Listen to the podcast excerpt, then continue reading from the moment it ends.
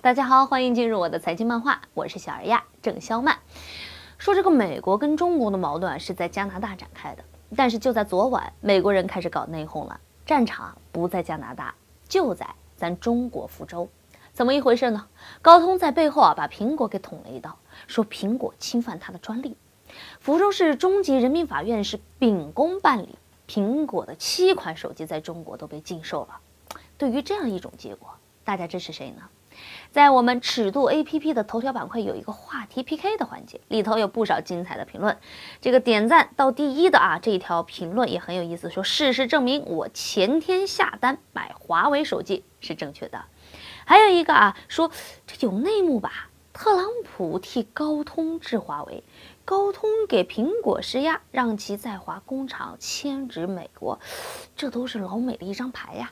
二掌柜还现身评论区啊，对他评论说：“这个阴谋论诛心啊！”还想看更多的精彩评论吗？欢迎来到我们尺度 APP 的头条板块，一起参与讨论。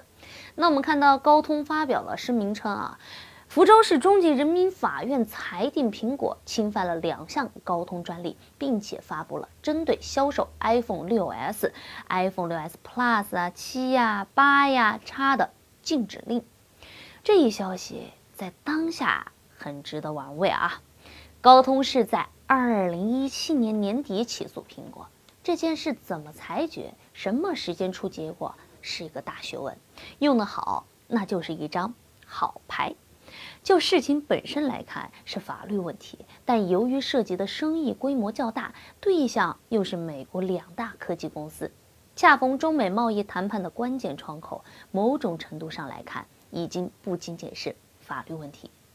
就像拘捕华为的 CFO 孟晚舟，美国和加拿大那都打着法律的旗号，事实本身呢却是一个政治问题。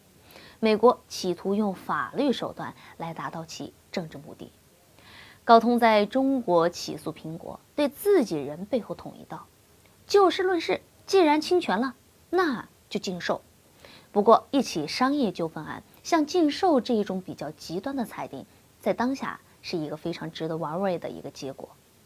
苹果不能卖了，最受益的肯定不是高通，谁最受益呢？不言而喻啊。相比美国、加拿大以莫须有的罪名抓捕了孟晚舟，如此裁定完全是正常法律程序的结果，而且还是美国公司窝里斗的结果。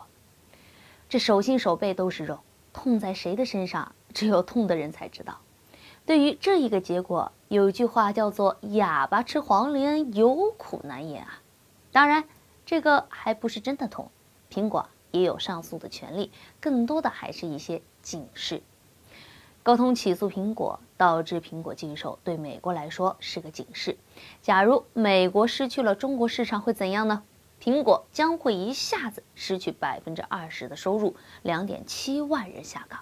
这还仅仅是苹果一家公司而已，中美合则两利，斗则两伤，合作共赢才是美国的明智之举。中国不是美国想捏就捏的国家，经济体量就摆在那儿，这可是当前的事实。如果美国连这点账都算不清，一会儿搞对立，一会儿闹矛盾，必然就会搬起石头来砸自己的脚。而对于高通和苹果，你们想斗就尽情的斗吧，擂台已经打好了。